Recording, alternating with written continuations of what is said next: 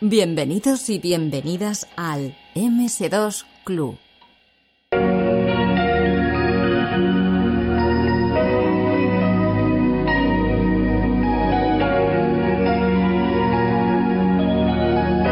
Hola, buenas. Bienvenidos. Soy Mu, el monstruo de la última pantalla. Y, y a mí que me importa que seas tu pon. Tú no vienes hasta después a Filipón, hombre, no posible. Aquí empieza el programa de los videojuegos de la cadera 40. Ya, pero que yo... Ya sé que tú comentarás el Wipeout luego, ¿eh? Voy a- mí me importa. que yo quiero- empieza el programa de los videojuegos. Esto ya, que yo ya, quiero ya jugar al Wipeout. ¿Por qué no Ya puedo jugar al-. Yo me voy a Quiero cargar jugar al Wipeout. personaje aquí. Jugar al Wipeout. Que nada, ¿Por qué empieza el programa de los videojuegos de la jugar cadera al Wipeout. 40. Quiero jugar al Game Wipeout. 40. Quiero jugar al Wipeout. ¿Quieres callar ya? No.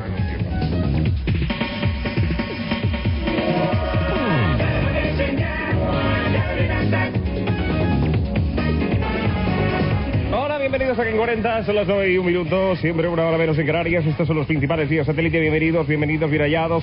Pues nada, ya estamos aquí muy, hemos tenido la última pantalla, está, ahí va, está un ruido en los micrófonos que te puedes morir. Pero en fin, ya estamos todos juntos. Carlos Ulloa, ahí delante, Ahí delante Guillén también. ahí delante está Manuel Narivaldi. Aquí estoy, es verdad. Impresionante, señores, estamos todos juntos. Bienvenidos a Game 40, este es nuestro sumario de hoy.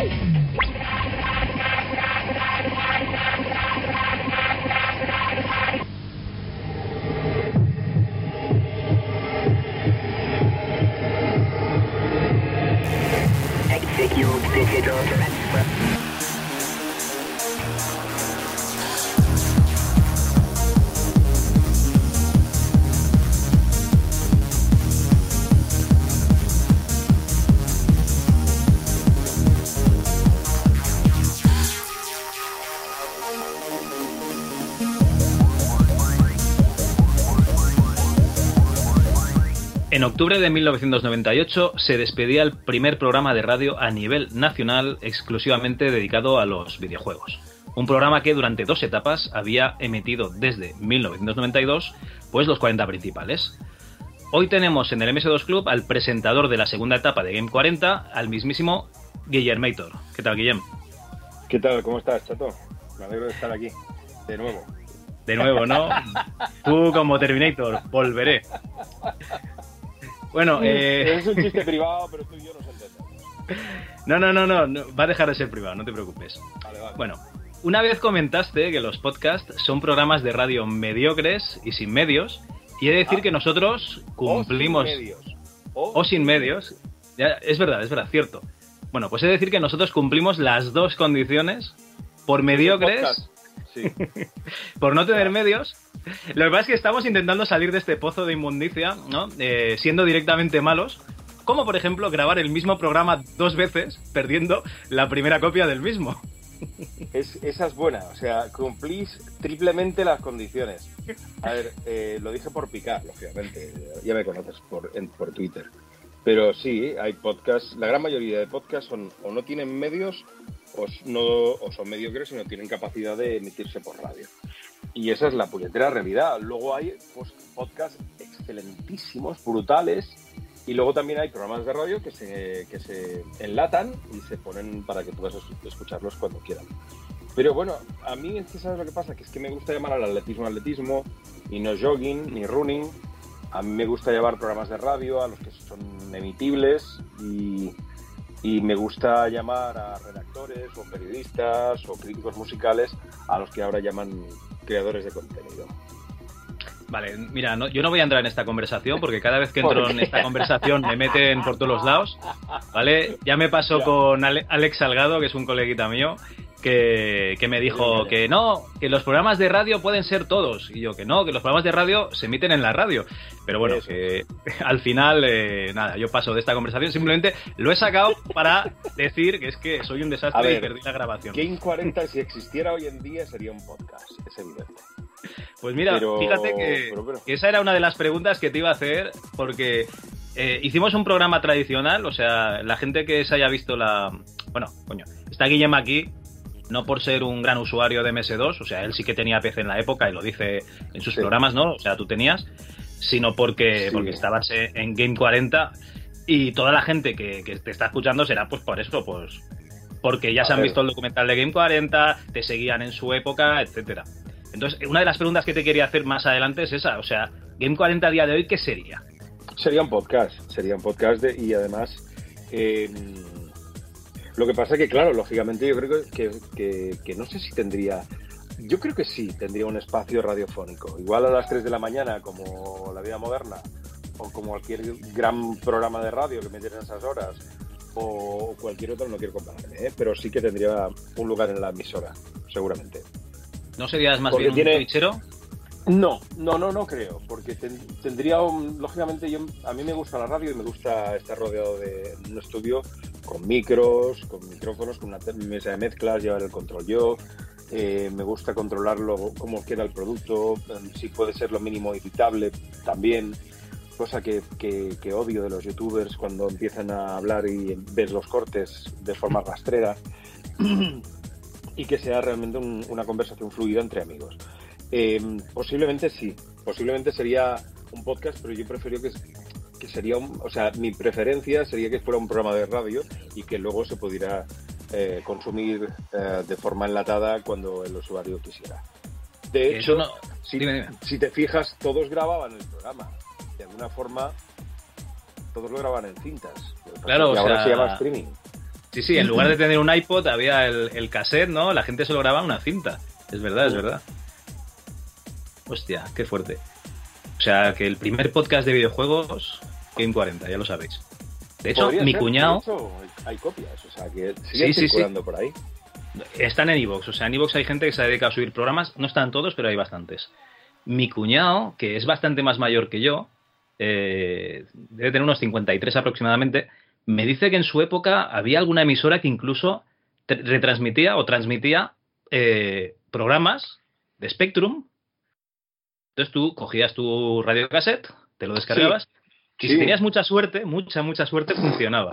Sí, sí, sí, sí. recuerdo, recuerdo esos intentos de broadcasting de, de, de- de esto, de, de programas de, de Spectrum. Pero eran en, en emisoras locales, solían ser, al menos en Cataluña yo lo había oído alguna vez, en alguna emisora local e intentaban pasar sus propios programas a mucha gente. Era ridículo porque realmente oír una hora o 40 minutos de ruiditos era, era infumable, claro.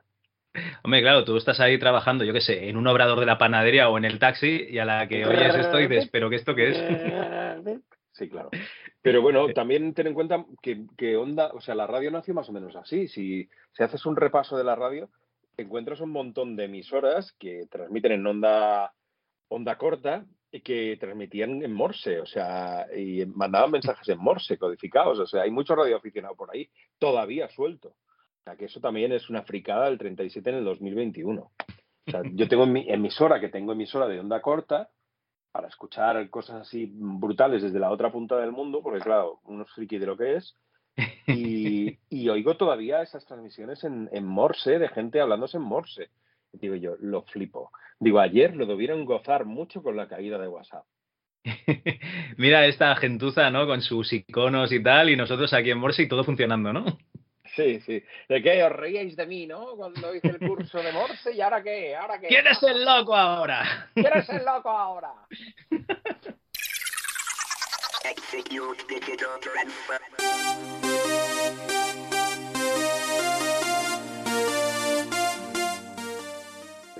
Bueno, bueno. Oye, demuestras mucha pasión por la radio, o sea, nos acabas de contar además que tienes un equipo de radio aficionado en casa.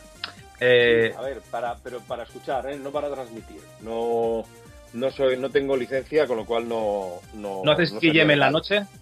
No, no, Hola no, no, no. chicos, ¿qué hacéis? Ah, se hizo, se- yo lo hice, ¿eh? a los 13 años monté mi propia emisora para transmitir eh, música para mi escalera, para la escalera ahí de Fish, era Radio Mosquito.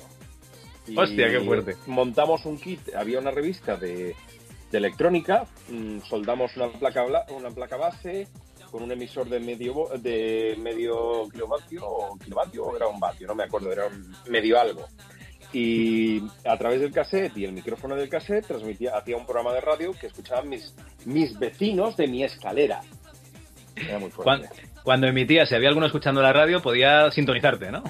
Sí, sí, incluso había peticiones. O sea, y yo las buscaba porque las había grabado de la radio antes. O sea, era un flipado, o sea, yo no sé los gilipollas que llegado a llegar a. O sea, Bueno, oye, pero por, por algún sitio se empieza, o sea, ya se ve la, la pasión por la radio, ¿no? Eh, y la pasión por la electrónica, en este caso, al montarte el kit, pero imagino que también entrarías por la puerta grande del mundo de la informática, ¿no? En la informática, mira, mi primer intento fue precisamente con un Amstrad, un CPC, eh, comprándome todas las revistas que podía de informática y copiando a mano, picando códigos, todo lo que podía. Claro, la mitad de los programas no salían porque me había equivocado en una coma y nadie había que te enseñara en aquel momento, pues, Basic, que era el idioma que más o menos se usaba. Y, vamos, ni de coña llegué al C, ni, ni a otros idiomas, ni COBOL, ni Pascal, ni nada de eso. O sea, no llegué a eso. Pero sí que me programé algunas cositas de revistas, sí que me hice los clásicos dibujos geométricos, sí que me hice una, un, un programa de procesador de textos, o sea, las cositas que, se pedían entonces sí que me las hice, claro, como todos en aquella época, todos teníamos pasión por intentar ver el, el futuro. Recuerdo perfectamente que mi padre me compró ese ordenador, un Amstrad CPC 128 con disquetera de todas las horas extras que se hizo el hombre y me lo echó en cara hasta que empecé a trabajar en el Game 40, de que solo lo había utilizado para jugar, básicamente, y me lo echó en cara toda la vida hasta que a los 21 22 empecé desde Reus a trabajar en el Game 40 y dije, ves papá, como esto tenía una inversión. Esto tenía un sentido Eso. todo, ¿no? Es, es un plan metódico Sí. que he ido siguiendo. No se lo creyó ni de coña, no se lo creyó ni de coña. Bueno, a ver, eh, había una psicosis en aquella época, en lo, yo creo que justo cuando salieron los microordenadores, el 80 y poco, de que, adem- además te acordarás del anuncio porque seguro que lo has oído, lo de si no sabes programar, no sabes informática. Que es que todos los críos tenían que, que- que tener un ordenador delante y saber programar en Basic. Si no sabes programar, no sabes informática. Curso IBM de programación para aprender a programar fácilmente. Ah, uf. No, a ver, eh, había cierta pasión. Eh, lo que pasa es que ten en cuenta que en un pueblo lo que te llega es a través de la radio, la televisión, las revistas. En aquella época estamos hablando de los 80. Y mm, mi primo tenía un, un de esto, un, un Spectrum. Eh, yo tenía un Amstrad. El que tenía por ahí, pues, pues tenía otro ordenador que, que decías tú, pues este funciona mejor, el tío tal. Todos nos intercambiábamos y todos íbamos a pasar la tarde a casa del colega, del primo, lo que sea, para intentar aprender a algo parecido, ¿no? Eh, lógicamente yo me tiré por otro lado, mi primo también se tiró por otro lado y, y informático sí que salió uno en la familia. Eh, mi primo Vila, eh, que, que- que acabó siendo informático y reparando ordenadores. O sea, que ha tenido una vida muy desgraciada, claro. Pobrecito, oye, los informáticos son- también somos personas. Bueno, tengo mis dudas, pero vale, sí. Aceptamos Vale, el vale. drama. Bueno, eh, vamos a adelantar un poco en el tiempo, un fast forward, y hablamos de Vitabit. Se empieza a emitir en la segunda, en TV2, en 1993. Eh, ¿Cómo aparece un, un chico de Flix en, en- en Madrid grabando el Vitabit? ¿Qué ha pasado aquí? A ver, eh, un chico de Flish, como te oigan decir Flix en mi pueblo, te revientan la cabeza. ¿Qué dicen Flix? Eh, Flish. Eh, el segundo, a ver, yo ya, yo estaba en, en Radio Reus cuando yo aparezco en Madrid. O sea, mm, yo empiezo en, en la SER, o sea, en los 40, en Radio Moradebra.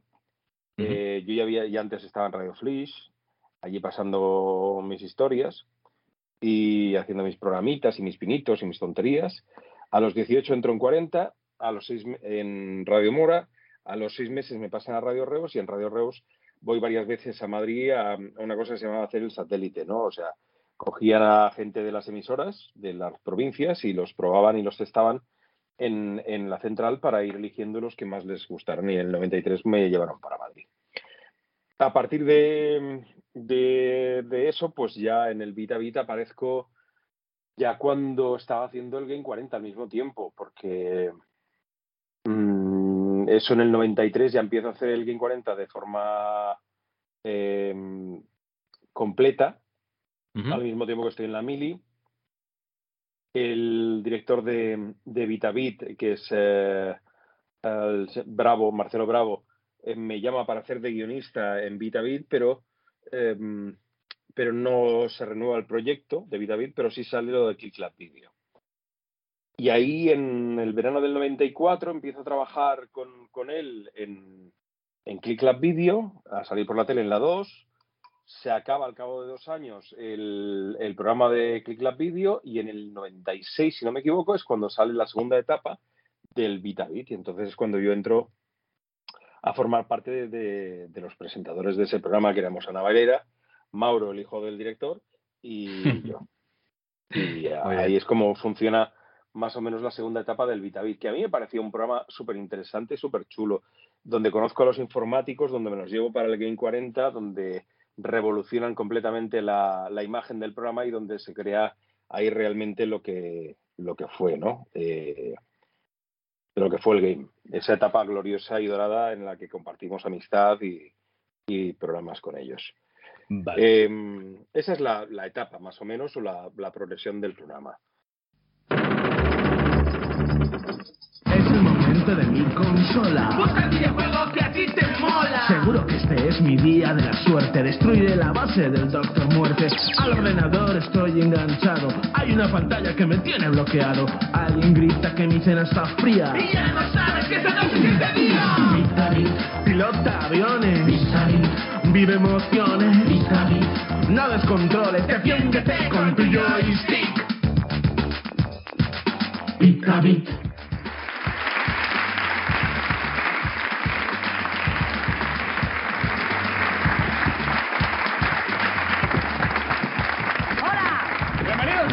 de Televisión Chicos, Española. bienvenidos al territorio más futurista de la 2. Oye, un consejo, ya puedes poner en marcha el vídeo de casa, ¿eh? Por supuesto, porque os interesa mucha información que vamos a dar, trucos para vuestras videoconsolas y por supuesto tenéis que tener en cuenta que esta es vuestra cita semanal con el mundo de la informática y sus infinitas aplicaciones. Tío, que se te olvida decir lo de los juegos. Tranquilo, que ya lo tengo controlado. También tendremos tiempo para ver y observar cada uno de los cartuchos que más se pinchan en vuestras videoconsolas y también en vuestros ordenadores. Bueno, y otros que ya forman parte de tu vida o al menos del disco duro de tu PC. Todo esto y muchas otras curiosidades de los ordenadores y de los pirados que están detrás de ellos en un programa dedicado para una nueva generación, la generación ¡Bit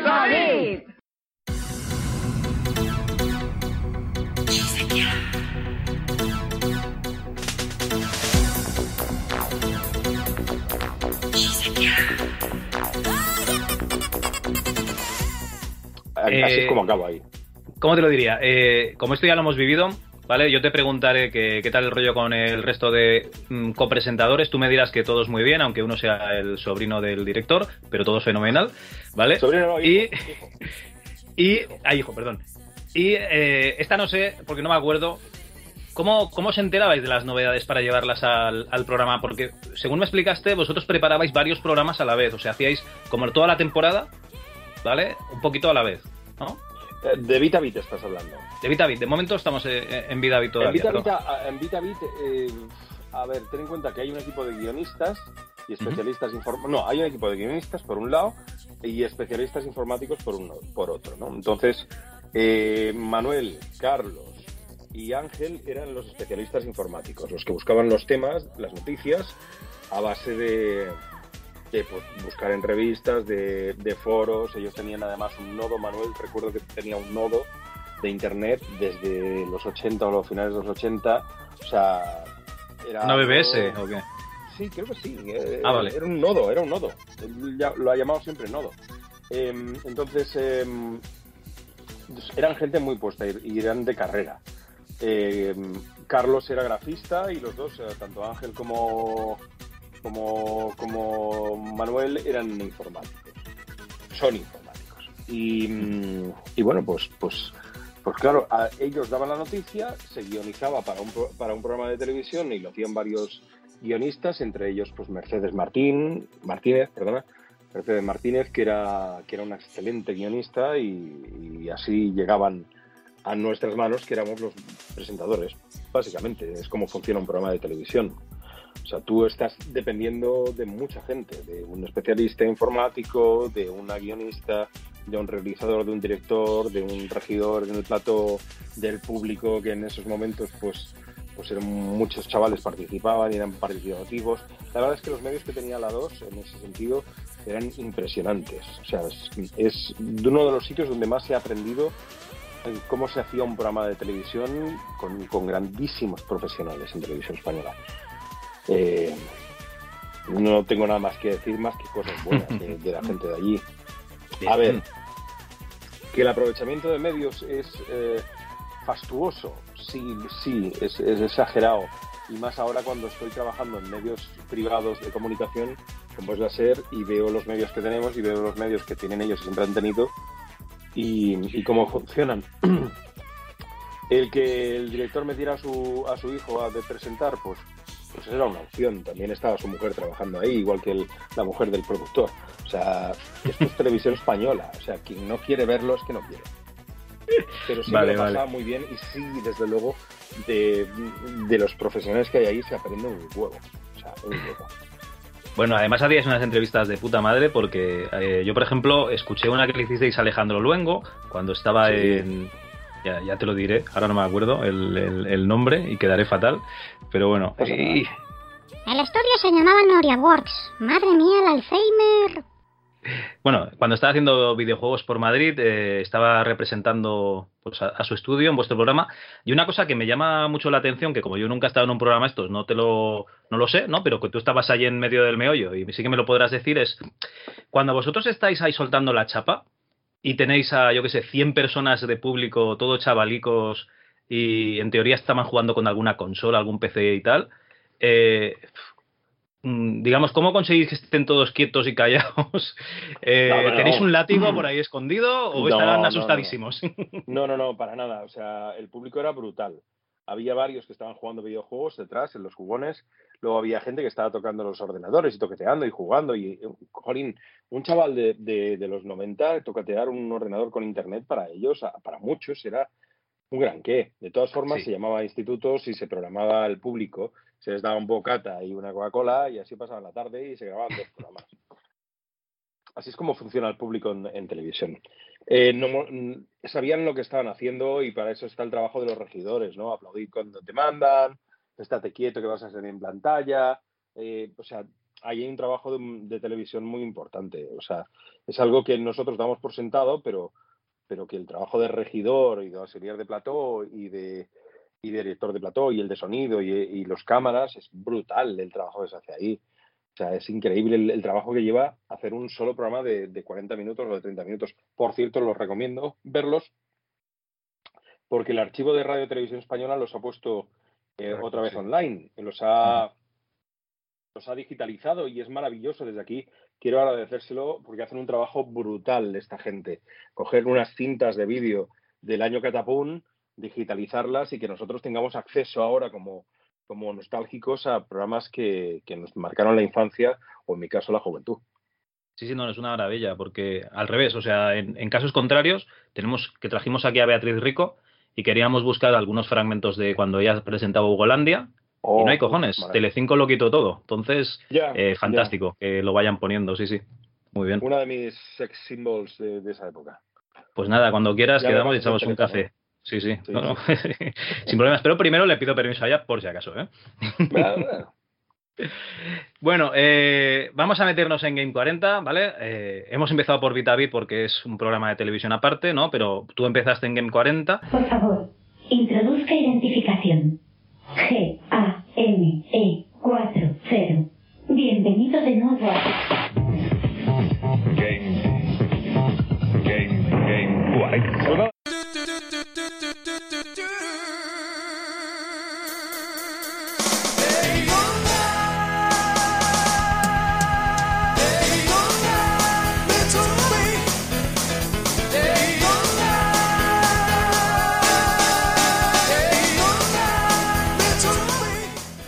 Eh, ¿Qué te encuentras cuando eh, heredas Game 40? Porque claro, eso es un programa que ya estaba en marcha, llevaba dos años en marcha, si no me equivoco. eh, sí, no sé si un año y medio o dos años. Eh, yo llevaba, estaba en mi último año o año y medio en Reus eh, y Juan Luis Ferrer me pedía colaboraciones que yo mandaba cada semana de, pues, de, análisis de videojuegos, de mm, Move ya incluso aparecía ya en el programa antes que yo. O sea, y yo me encuentro un programa pues que, que- que Juan Luis con, con su más buena intención intenta agradar al, al creador del programa, que es Luis Merino, ¿no? que es el que realmente ve una visión clara de, de un programa de videojuegos mm, enfocado a la juventud y, y ahí yo creo que encajo bien porque es algo que a mí me ha gustado. Mi primer beso fue en unos, ar- en unos recreativos con una churri y, y fui el rey del mambo, o sea, en ese momento. Y la de pasta que me he gastado en recreativos. Los videojuegos me han gustado toda la vida. En casa tengo todas las consolas, sigo teniéndolas con 50 años y sigo flipando con los juegos nuevos que aparecen cada día. Entonces, para mí eso fue como un caramelo. Eh, primero fue los lunes, luego fue los domingos. Eh, en cierta manera, a mí incluso hasta me benefició en la mini porque me daban simuladores de Microsoft, Flight Simulator. Yo se lo pasaba a los pilotos de Torrejón de, que, que llevan los F-18, llevaba- les pasaba un simulador de F-16 y flipaban en colores. Y claro, a mí me conseguían cosas buenas en la mini, ¿no? Pases de pernocta, historias y, y cositas así. Pero yo me lo tomo de maravilla. O sea, yo al principio del primer año, pues el programa es un poco mierder porque, claro, hago lo que puedo yo también como, como Juan Luis, porque los medios que tengo son pocos. Entrar dentro del circuito de prensa es difícil porque, porque tienes que ir a todas las compañías y decir, mira, oye, esto es un programa de, de radio. ¿Cómo? ¿Y cómo se va a ver el videojuego? ¿Cómo vendes esto? Y claro, la gente flipaba. Digo, pero vamos a ver, ¿cómo puedes hablar de videojuegos en la radio? Digo, ¿cómo puedes hablar de fútbol en la radio sin verlo? Si no lo ves, claro. Si no lo ves.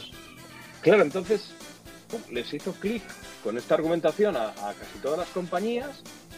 La cosa funcionó porque, lógicamente, una revista de aquel entonces tenía una tirada de 25.000, 50.000 ejemplares y nosotros teníamos una audiencia potencial que en su momento llegaba a 800.000. Entonces interesó a todos, lógicamente. Pero, sobre todo, creo que lo que dimos fue un punto de seriedad y un punto de rigor. Y de ser un poco ingobernables, en el sentido de que, como la emisora no dependía en la publicidad de, de- de su publicidad, podíamos opinar de los juegos de forma muy libre. Y nos trataban bastante bien, porque cuando nos metíamos con un videojuego, normalmente Pinipón para eso tuviera su función, eh, era humor, con lo cual ellos mismos sabían. O sea, ahora si le coges a un departamento de marketing y le dices que un videojuego es una mierda, te, no te vuelven a mandar un videojuego y nunca más te hacen una campaña en tu medio, y es la realidad. Pero a nosotros nos daba igual. Realmente había juegos muy malos y ellos lo sabían, porque no son tontos, son gente muy inteligente las que llevaban marketing en los 90 de videojuegos. Hay gente que ha acabado con la pira- piratería con un plumazo. Eh, mm, María José López, o sea, era, era increíble esa mujer, lo que hizo en su, en su momento, en su etapa con Herbe. Se cargó la pira- piratería bajando el precio de los, de, de los cassettes, así te costaba más comprarte una cinta bass, grabar de mala calidad un videojuego que comprártelo nuevo con instrucciones y con todo, ¿sabes? Esa mujer es maravillosa. Entonces, hubo también de gente increíble. Carlos Yuste de Sega fue brutal. Nico Werner de Nintendo fue increíble. Vi el proyecto y participó con nosotros en mil cosas. Así que realmente son gente que ha marcado el rumbo de los videojuegos en los 90 y que estuvieron con nosotros en cuanto llamamos a su puerta. Y fue maravilloso a partir de entonces. Bueno, eh, el programa también lo tenías que rellenar con, con cosas que estaban de moda en la época. Ahora ya sería, digamos, eh, un poquito más, más de nicho, pero en aquella época estaba, pues, Bola de Drag, ¿no? Bola de Dragón. Estaban eh, los animes en- entrando fuerte, ¿no? Con esas colecciones, yo qué sé.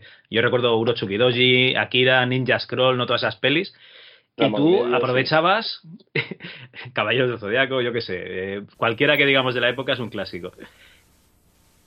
Bien, locos, fanáticos, chiflados amigos del manga.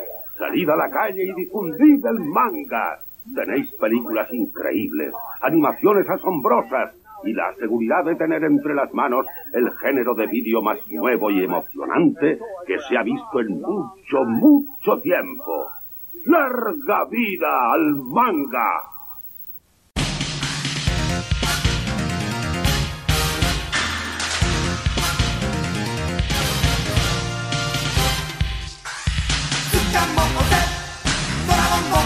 Y tú aprovechabas y ponías música de videojuegos, pero también eh, metías música de anime porque era lo que molaba, ¿no?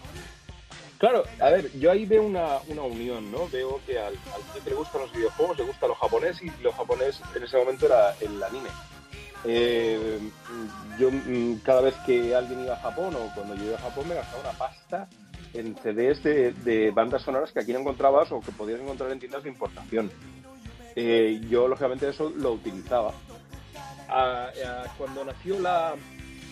sacar música de videojuegos fue un follón y uno de los problemas más gordos que tuve, porque ¿cómo sacabas la banda sonora de un Mario en una, una Master System? O sea, es que es imposible. O sea, ¿cómo coño conectas los cables, tal? Mira que tenía los medios y me volví loco. El departamento técnico también de, de 40 y de la SER se volvió loco para intentar extraer cortes de música y tal. Pero al final, cuando ya todo evolucionó, cuando incluso, no, no, te voy a decir la PlayStation 1, te voy a decir incluso el Mega CD. Cuando sale el Mega CD, yo, ostras, empiezo a dar saltos de alegría porque los lectores de CD leen los CDs del Mega CD. Y puedo sacar la ahí. música porque tengo las pistas ahí.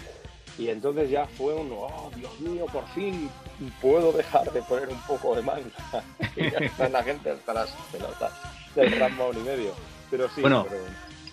He de decir que Guillem, cuando ha dicho la música del Mario, se refería a la Super Nintendo o a la Nintendo, no a la Master System, ¿vale? Eh, No- perdona, se me ha ido No. la olla. Que aquí, aquí la gente de los videojuegos ya sabes que son un poco especialitos, ¿vale? Sí, se me ha ido. Lo sabes tú mejor que yo. Sí, lo sé, lo sé, es verdad. Perdón. Si quieres, perdón. si, quieres- si quieres lo edito, ¿eh? No, no, no, para nada, no, no. O sea, yo cometo fallos, tío. Y mi memoria con 50 años es lo que tiene. O sea, no, va más allá. Me parece bien, pero es que un momento que digo, ostras, me acuerdo de ciertas cosas, pero no me acuerdo de todas, tío. Es que no, no me acuerdo. de- hay mil veces que me han pedido de dónde coño saqué la canción esa del Sonic que no sé qué. Y yo digo, jolín, es que no me acuerdo. Yo qué sé, ¿no? Yo qué sé. Eh, esta mañana les he puesto un examen a, a mis alumnos de tecnología, que este año estoy dando eso. eh, primero de eso, y les he puesto eh, una consola, ¿cómo era? Eh, si tu vecino te enseña la última consola de Sega que se ha comprado, ¿vale? Es un producto tecnológico, eh, perdón, industrial o artesano, ¿vale? Y les he puesto Sega. Y alguno me ha preguntado, oye, ¿esto de Sega qué es? Y yo, mmm. Ten en cuenta que tienen 12, 13 años, o sea, es normal que no lo es sepan. imposible, normal que no lo es sepan. imposible, es imposible. O sea, es imposible. Claro. Hombre, ¿tú sabes eh, lo que era Nintendo antes de, de ser una fábrica o una, o una industria de videojuegos? Hombre, yo sí, ¿no? Pero la mayoría de la gente, pues no. O sea, los que estén escuchando esto sí que saben que fabricaban naipes y que tuvieron una época de hoteles del amor y cosas así. Pero eh, el resto de la gente, pues se piensa que Nintendo son los videojuegos, está claro. Tú sabes, claro, tú sabes lo que era Kawasaki antes de, de fabricar motos. Hay más pillado. Ah, claro, o sea, por ejemplo, ¿no? O sea, hay un origen muy bestia en, en todo, ¿no? Tú sabes lo que es Lego, que era Lego antes de fabricar piezas de Lego, precisamente. Por favor, por favor, dime que, fabri- que fabricaban preservativos, por favor. No, no, fabricaban No, juguetes vaya. de madera. Pero bueno, Vale, vale. Lego. Ah, Muy bien. Oye, vuélvete, Eh, eh, que lo sepas. En septiembre ha vuelto ya. Oh, pues, pues yo seré otro fan. O sea, seré otro fan más. Em, a ver, la historia del videojuego es, curiosa, es maravillosa, es, eh, muy japonesa. eh, y, a partir de los 90 también es, es un poco americana y luego ya europea, maravillosamente británica, increíblemente española en algunos momentos brillantes, pero es muy global. Eh, ¿Te fijas en eso? O sea, sí que se ha centrado en varios países, pero es muy global.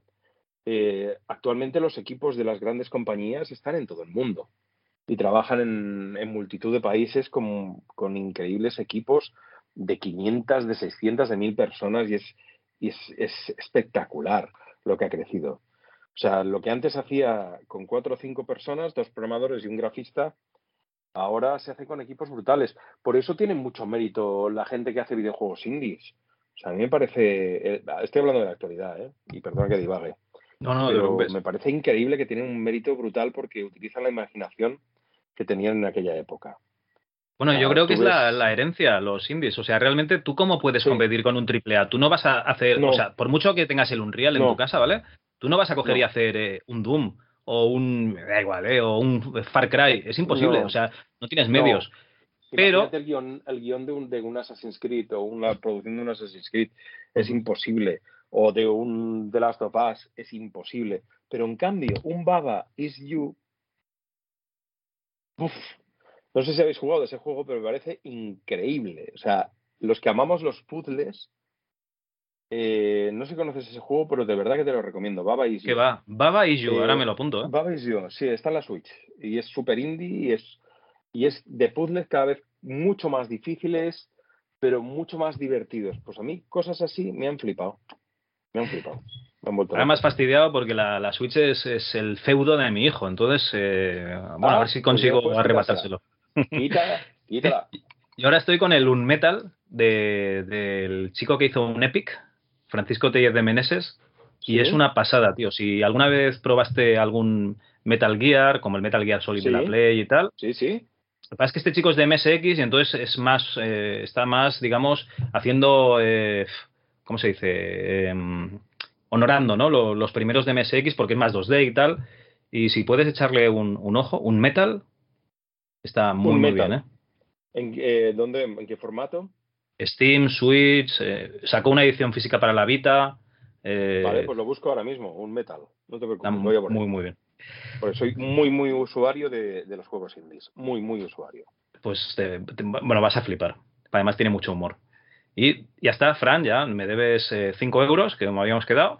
Y bueno, aparte de música en el programa, tenías eh, llamadas de los oyentes con trucos, que aquí, digamos que eran, voy a decirlo así suave, muy repetitivas, ¿no? Oye, ¿cómo sacas al personaje tal de- del Mortal Kombat? Bueno, del Mortal Kombat no, del Tekken.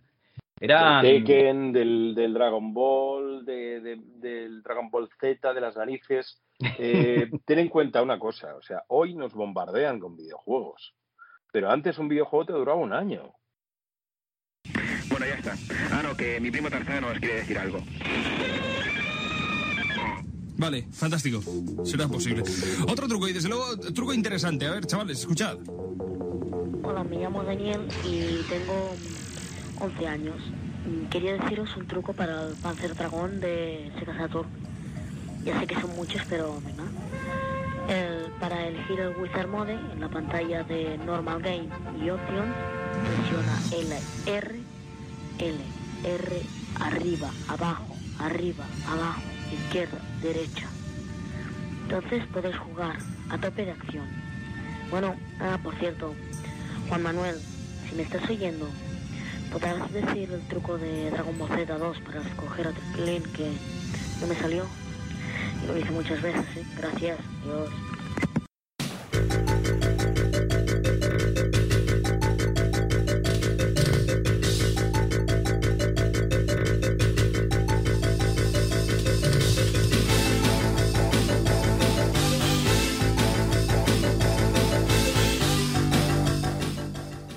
No había en pasta. aquella época de los 90, no, te duraba un año porque realmente eran difíciles. O sea, y la posibilidad de grabar un videojuego, grabar una partida era en algunos casos imposible, en otras pues no, no funcionaba.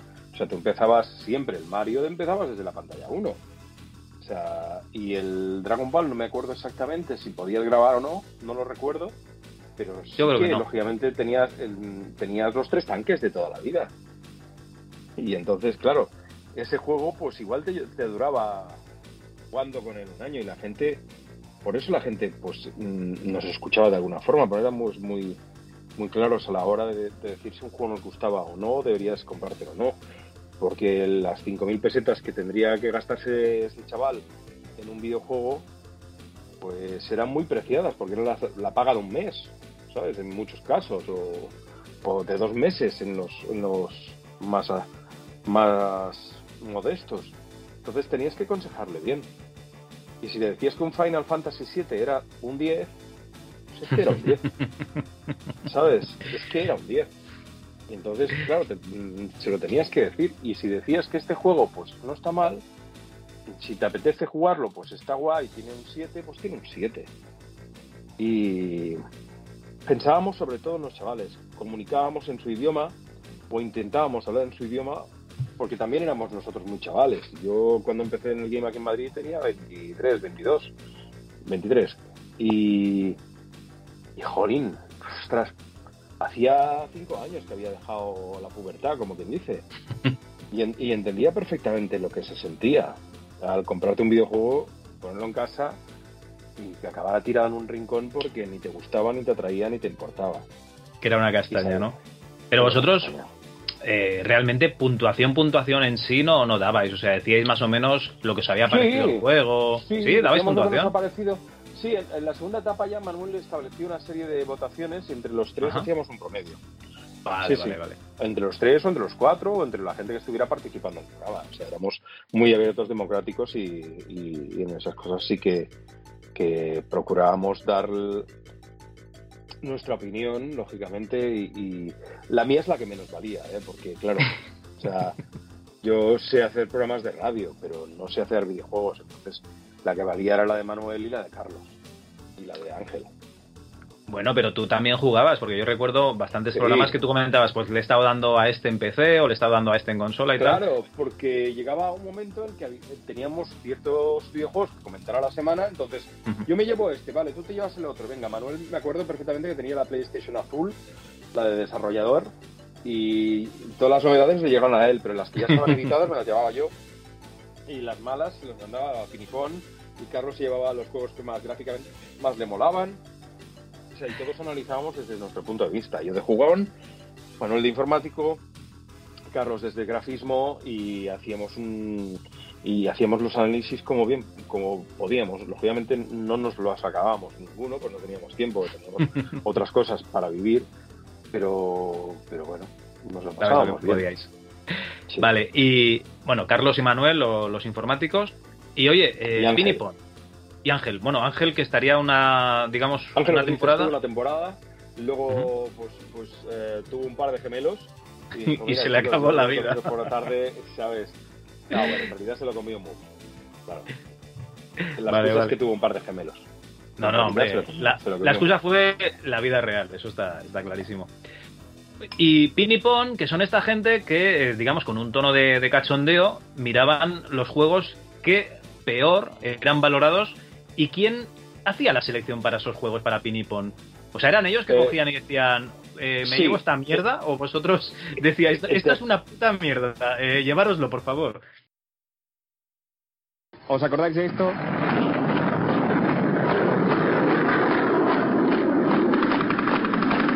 ¡Dios mío, nos atacan las tardes! ¡Esto es el infierno! ¡Qué infierno, Dios mío! Dios mío, si habíamos puesto 200 vallas delante para que no vengan y sus tanques se nos han comido las vallas, las ovejitas y todo. Estamos aquí pasando un infierno con fuego de mortero cruzado y granadas. Dios mío, una granada que me ha caído cerca, Dios mío. Dios mío, yo no puedo, yo, yo no puedo jugar este juego. Necesito al coronel Truman para jugar este juego. Este juego no es para jugar con los músculos, hay que jugar con la cabeza, Dios mío. Y a mí eso se me da muy mal porque el mejor arma es la mente, Dios mío. Siempre he dicho que el mejor arma es la mente. Voy, voy a probar con la cabeza a ver si le doy a la, a la consola. No hay manera. Toma, qué daño me he hecho. Señoras y señores, estamos jugando al Coman Pollo, Coman Salchichas, Coman Pavo, Coman Conquer. Ah, Conquer. Con tenedor. Estamos jugando al Coman Conquer, ¿eh, señores? Y tiene cosas muy buenas, tiene cosas muy malas. Y vamos a desgranar una a una, día al día. El Coman Conquer, Dios mío. Sí, señor. Lo primero que te encuentras en el Coman Conquer cuando lo compras son dos Compact Disc por el precio de uno. Compre dos y pague uno. Sí, señor. ¿Y por qué tiene dos compactos? Muy sencillo. Porque con uno de ellos vas a jugar con los buenos y con el otro vas a jugar con los malos. Cada uno tiene diferentes misiones, es muy divertido y desde...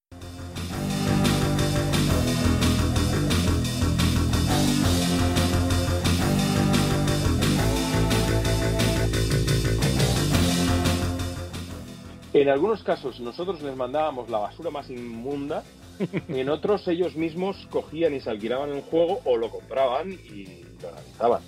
El caso es que cada semana te man- tenía un insulto en forma de cinta hecho por, por am, Ángel Garijo y Robert Muñoz de Radio Bilbao. Eh, no podían ser más brutos, más bestias, más animales, pero eso se grababa en una sola toma. Se metían en el estudio, empezaban los dos a desvariar y me llegaba a mí mm, cintas de 10 minutos cuando la sección tenía que durar 3 o 4. No veas tú los cortes que les tenía que meter, acelerar, mm, para que eso me hiciera entrar. Es que si no se comía en medio programa. Y claro, em, mi mitad de producción cada domingo era editar lo que mandaban ellos. Lo otro era editar las cintas que me llevamos a, llenar cintas del contestador, dos, cuatro, cinco, seis cintas de doble cara de 90 minutos de contestador. Porque antes pues no había mensajes, no había forma de... Había cartas o había contestador.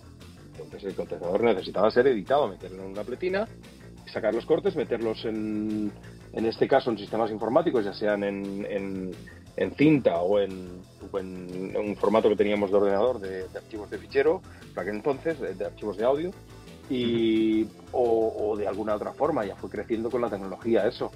O directamente desde la platina, hostia, hasta en el minuto 3.27, voy, venga, brrr, hasta aquí, venga, pop, y lo lanzabas. Y, y te lo pasabas bien. Era un domingo por la tarde, recuerda que en aquella época la liga se jugaba en sábado y en domingo. Y competíamos contra el fútbol, de verdad. Contra cuatro o cinco partidos a la vez a las nueve de la noche. O te gustan los videojuegos o te gusta el fútbol. Claro. Te voy a decir que mm, en mi grupo de, colegas informáticos o que jugábamos a videojuegos de la época, hay uno que le gusta el fútbol y eso hubiese tenido dilema, pero el resto ya te digo yo que no sé por qué, normalmente de- deporte y videojuegos no está no se dan la mano. A mí, a mí me gusta el fútbol, a mí me gusta el fútbol también. Verlo, Bueno. verlo. Entonces te perdías algún partido. Oye, una cosa que siempre. Todos me cago, sí, la mar. Una cosa que siempre me ha fascinado desde que escuchaba Sábanas con Chinchetas, que es un programa de, de Radio Hospitalet, que no sé si te suena. Ahora me dirás, no, no me suena. No, no, no me suena porque, a ver, eh, yo en, ten en cuenta que soy de Flix, eh, sí que nací en Sitges porque la familia de mi madre pues era de Sitges, pero casi toda es de Flix de Tarragona y Hospitalet pues no llega. Ten en cuenta que yo me crié escuchando igual Radio Juventud o Radio Barcelona y eso es lo que me, llega- me llegaba a mí en Sitges. Eh, pero Radio Hospitalet pues no, no me llegaba, lo siento. No, no, tenía, tan, normal, no tenía tan normal. buen aparato de radio. No te preocupes. eh, me parece que se llama José Manuel Cruz, el, el presentador, que luego estuvo una temporada con Arús, en, en su programa de televisión de Naru Cities, creo que fue. Pues este chico siempre metía efectos de, de voz en vivo, o sea, sin edición. Que esto es un poco lo que hacías tú con el monstruo del último, ni- eh, la última pantalla, con el MOOP, ¿no? Eh, bueno, él estaba ahí en el programa. O sea, Moop estaba ahí. Eh, el Moop estaba en nuestro estudio. De vez en cuando le daba por abrir el micro y ahí pues yo a su libre albedrío. Él hacía sus presentaciones y sus cosas y yo no, no soy quien para meterme con un bicho de 2 metros 20 y con garras como puños, escamas y capaz de partirte en dos a la mínima que le tosas. Entonces yo de vez en cuando decía que vale, pero nada más.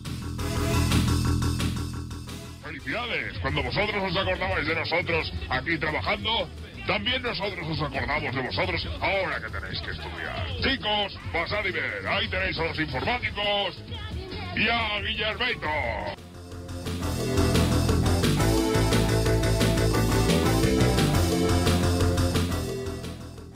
Vale, vale. Eh, Moop, ¿Puede ser que tuviese perilla, Moop? No, no, no, no, no, tenía un par de cuernos, eh, unos ojos verdes muy bestias, una cola enorme. eh, Muy bien, muy bien. Y poquita cosa más. Que recuerde, vamos. Vale, vale, pues entonces Eh, nada.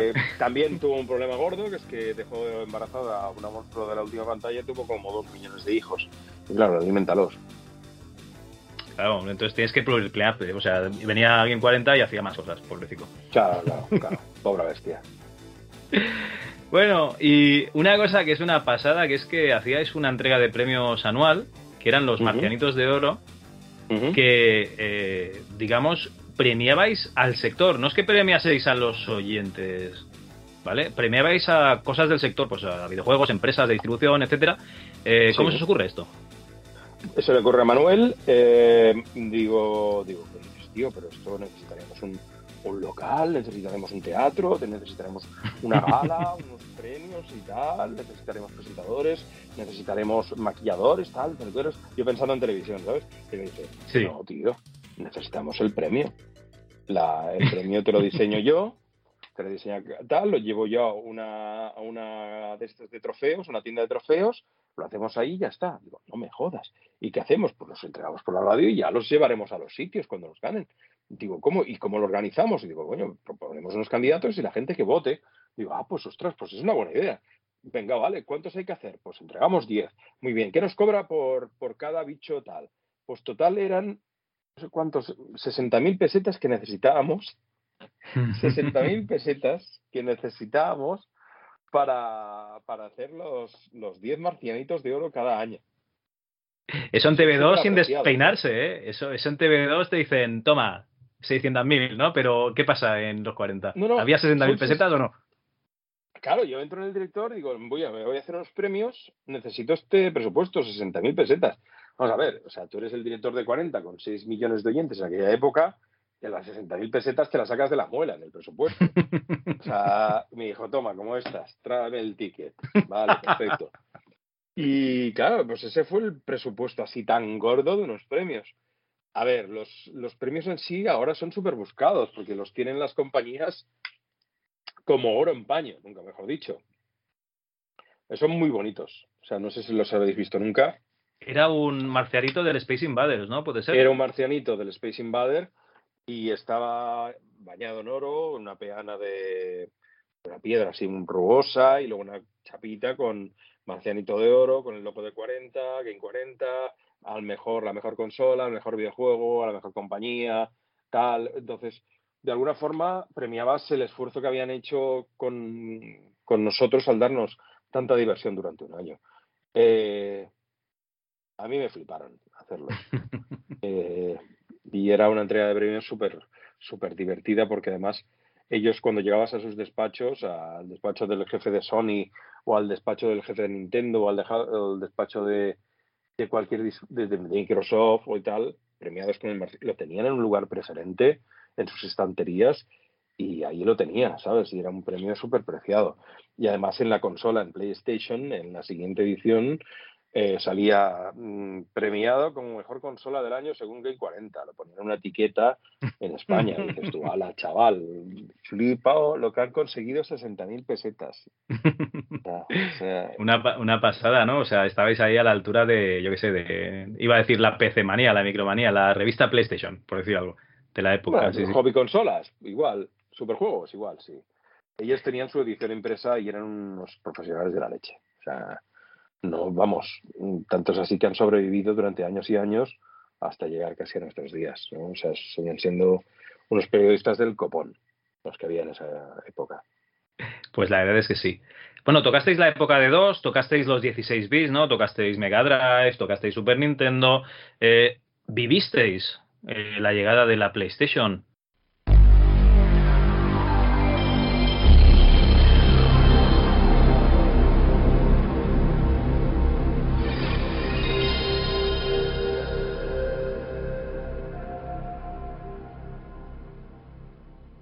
¿Vivisteis eh, la caída de la Saturn?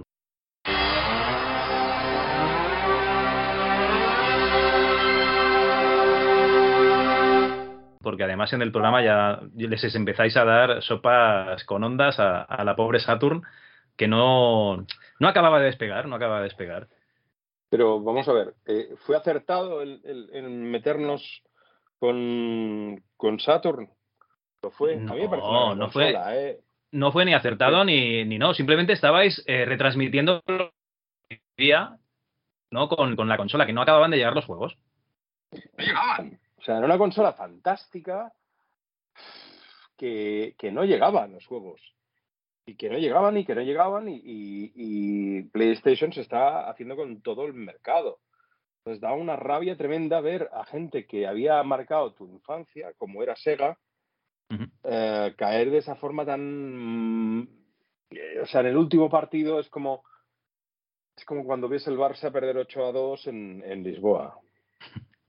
Es, es sensación es, es desagradable, es muy desagradable cuando es el Barça de Messi, ¿no? A nosotros creo que nos dio más pena que a ellos. Y eh, por decir algo, em, lo que es la PlayStation tenía un, un aliciente, ¿no? Que vosotros poníais mucho la música de, por ejemplo, eh, voy a decir un juego, Wipeout, ¿no?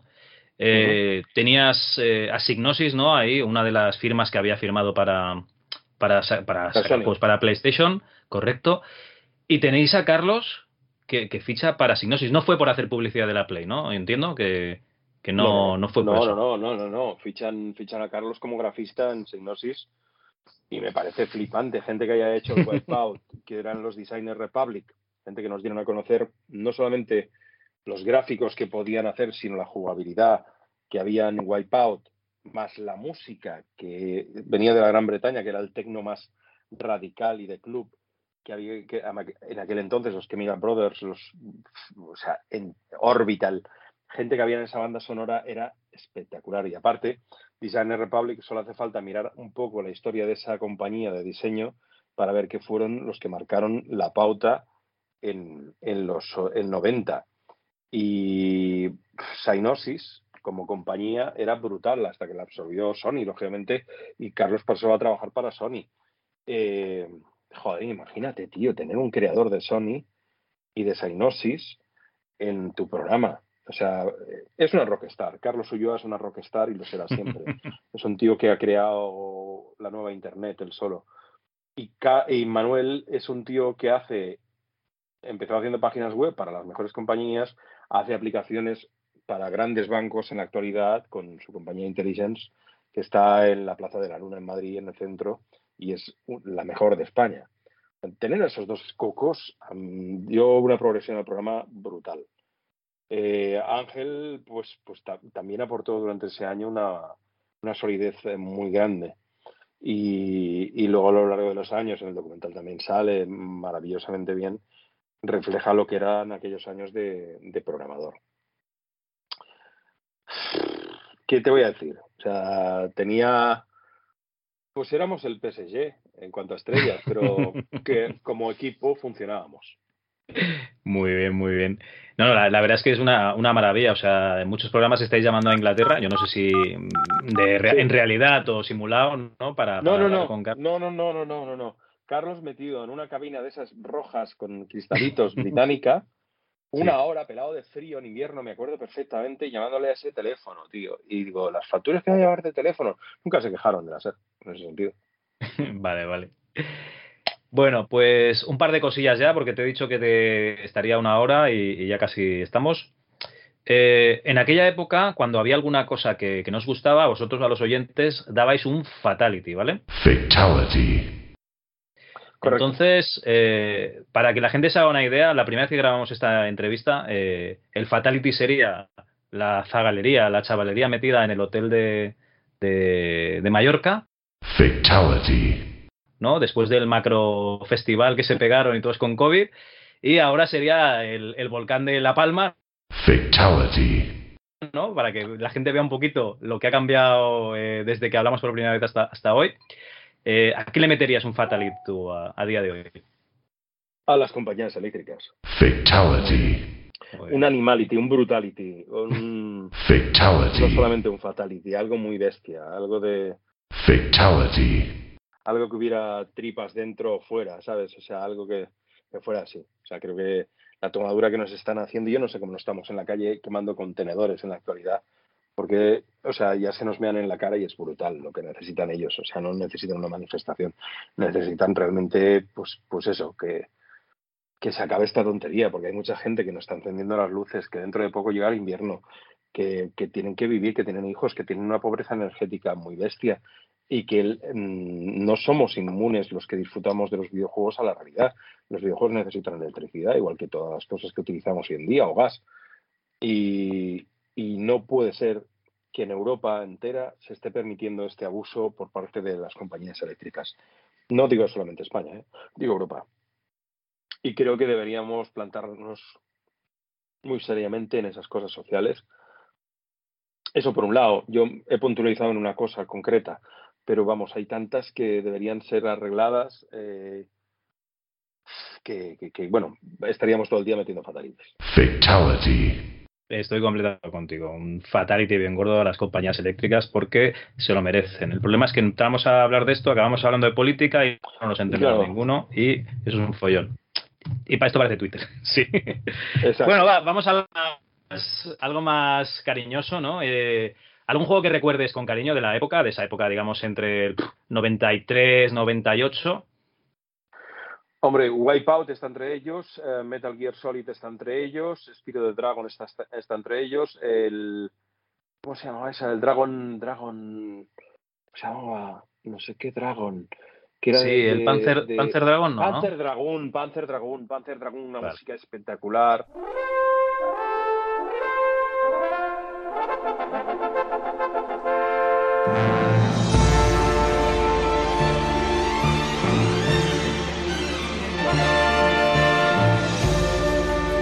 Eh, Intelligence Cube, eh, los primeros StarCraft, eh, el, de esto, el mod ese que se hizo del que ahora es un eSport, que, que es flipante, que es el Counter Strike. Ah, el del, el del War... Ah, vale, pensaba que decías el del Warcraft. El mod del, del Half-Life, ¿no?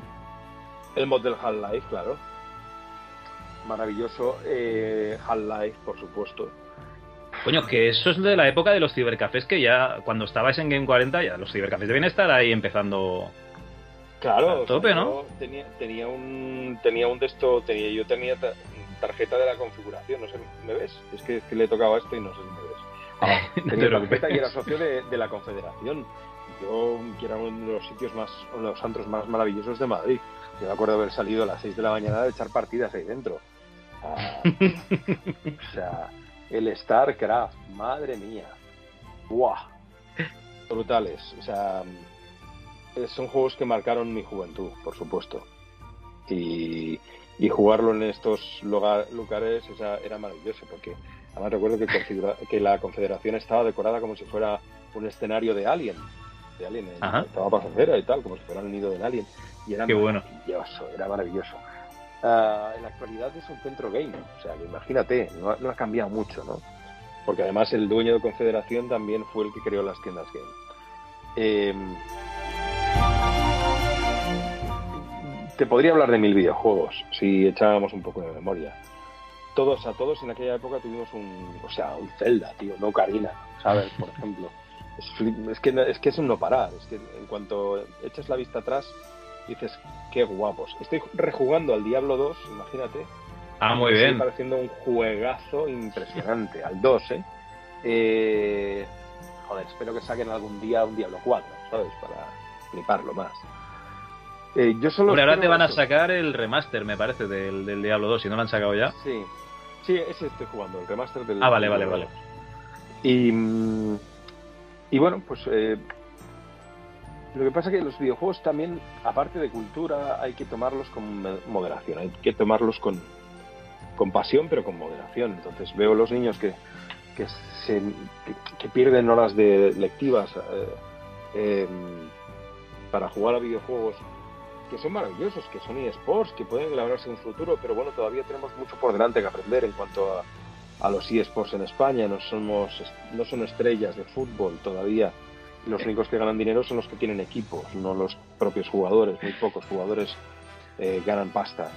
Y hay que... Yo lo primero que hago es eh, caparles el. ¿Cómo se llama esto? El Pornhub, ¿no? Por si acaso hay alguno que, que quiere Sí. usar el ordenador en el instituto para meter porno. Y lo segundo que hago es pues empezar a ca- capar páginas como crunker.io o alguna página, juegos free, ¿no? Eh, cosas así para que no empiecen a jugar en, en clase. lo tienen, con lo- contigo lo tienen claro, vamos, lo tienen clarísimo. Vamos. Que va, que va. Hacen, hace- algunos hacen lo que, lo que. Bueno, ni te lo imaginas. De, de los sitios que sacan juegos, tío. Fíjate que cuando tú capas un dominio, capas ese dominio, ¿vale? Pues había gente que usaba el, el Google para Hombre, buscar no. la página web, entonces traducía la página, entonces eso le llevaba a un subdominio de Google Translate. Y desde ahí, como yo no lo tenía capado, podían acceder. La, la madre que los parió, tío, se las ingenian todas. Qué cabrones. Claro. Lo que pasa es que ahora estamos en el otro lado. Nosotros en aquella época hubiésemos estado, pues, de su lado. Igual, igual, igual, absolutamente igual. No, hay que darles cierta libertad, lógicamente. Lo que pasa es que me encantaría que tuvieran el sentido común que se desarrolla con el tiempo, ¿no? Pero bueno, todo llega. Todo Ah, llega. es una herramienta y yo creo que al final la sabrán utilizar. Seguro. sabremos alguna manera para que la utilicen mejor, vamos. Yo espero que salgan muchos creadores de, video- de videojuegos más que eSporters en nuestro país, ¿sabes? Prefiero gente que cree videojuegos que no gente que se gane la vida jugando videojuegos. Porque, chicos, la verdad es que es muy guay ver, ver cómo juegan otros. Pero eso es lo que hacíamos nosotros cuando se nos acababan las monedas en, el, en los recreativos. Y era triste, ¿sabes? Entonces, es más guay jugar o crear un videojuego que no ver cómo juegan los demás. Así que chicos, de verdad, si veis este programa en, algún futuro, pensad que si os gustan los videojuegos, cómo crear vuestras ilusiones y plasmarlas en un videojuego. Siendo grafista, siendo informático, siendo un doblador, siendo lo que puedas participar dentro del mundo del videojuego. Más, más que ser un eSporter porque pegas tiros y haces headshots. Esto igual te va a durar un tiempo, pero nada más. Y es que para mí me parece una, una marcianada y, y, ¿cómo te lo diría? Es generacional. Yo creo que, bueno, yo esto nun- nunca me he metido. Y alguna vez que veía que había programas en la tele, digo, hostia, un programa de videojuegos.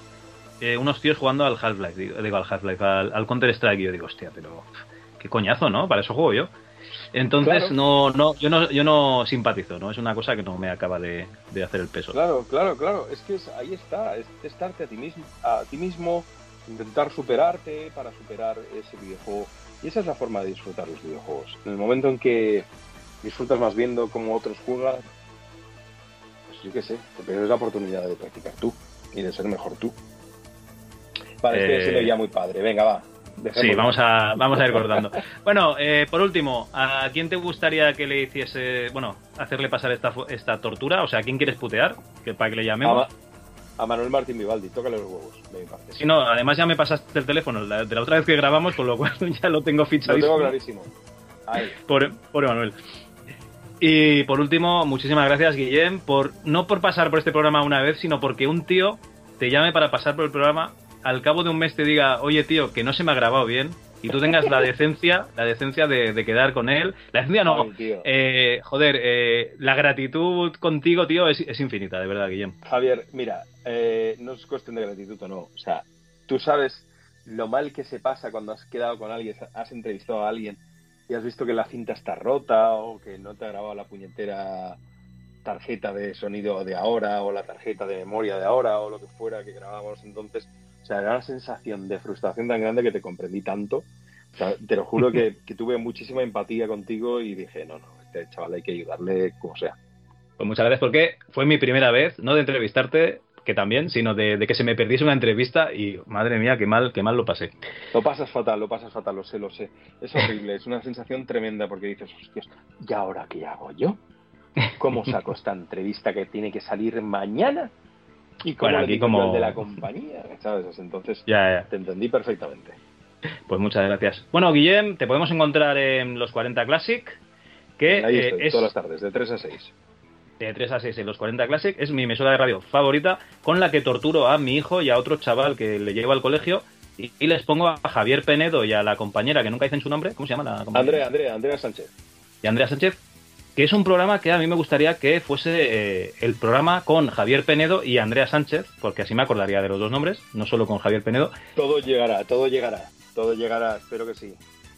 Y, y nada, lo dicho, una emisora de puta madre, porque antes teníamos M80 que nos ponían más o menos siempre las mismas 10 canciones, y ahora con los 40 Classic pues nos vais ayudando poniendo más canciones.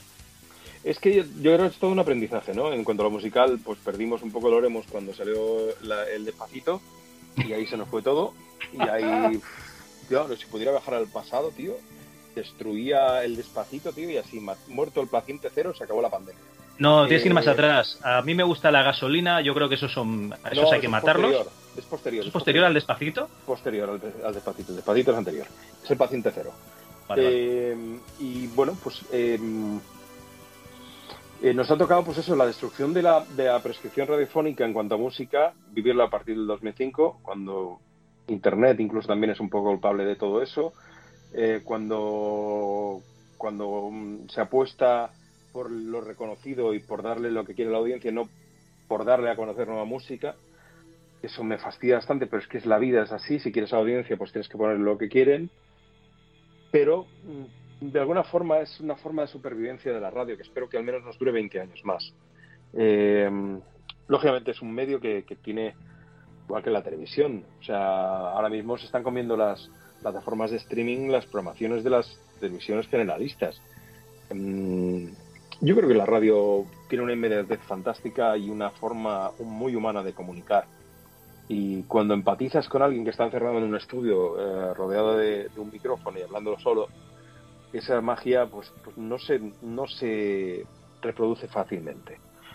Eh, por eso tiene la radio ese- esa ternura, esa familiaridad, esa, esa sensación de estar, que te está hablando un colega. Entonces, eso yo supongo que, espero, espero que, que, al- que algún día, cuando yo la palme, que, es- que sea no muy tarde, pero tampoco muy pronto. eh, Vale, mejor, sí, de aquí un tiempecito. Sí. Tiempecito Tampoco- prudencial, sí. Sí, sí, que esté en los 40 geriatric. Em, me saquen de ahí por- con los pies por delante, en un estudio de radio. ¿Qué ha pasado? Ostras, se ha colgado la misión. No, no, se ha rayado el disco. No, no, este, la ha palmado. ¿Qué le ha dado? Pues un telele y se ha quedado ahí. Pues me encantaría. Me encantaría, te lo juro, ¿eh? Que me tuvieran que bajar por las escaleras ahí, pum, pum, pum, pum, pum. Pues nada, oye, vamos a, yo qué sé, a desearte que, que puedas cumplir tu sueño y que de aquí muchos, muchos años, ¿no? Vaya una ambulancia a sacarte de allí de, de la emisora de radio. Exacto. Recordad mi última voluntad. Soy donante de órganos. eh, em, si podéis aprovechar algo y si no, los huevos al fandom. Perfecto, cojonudo. Pues muchísimas gracias, Guillem, y hasta siempre. Un abrazo, Javier. Hoy tengo la neura siderala y mi maquinipita está esperando en el bar. Prográmame una caña sebastiana que empieza la movida pa- espacial. Cambia pesto en duros y verás como esas latillas cibernéticas cas, van desintegrándose al compás pis, pas, de mi infraestructura muscular.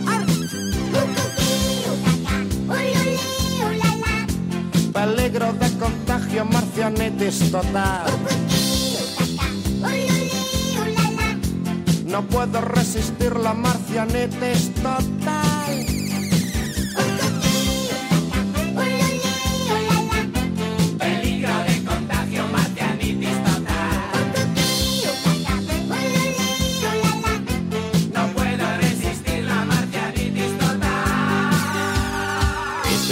Está poniéndose fatal. Pásame otra caña, Sebastiana, por favor. Que han sacado un láser especial. Estos mongoloides sin control. Esta por fulano,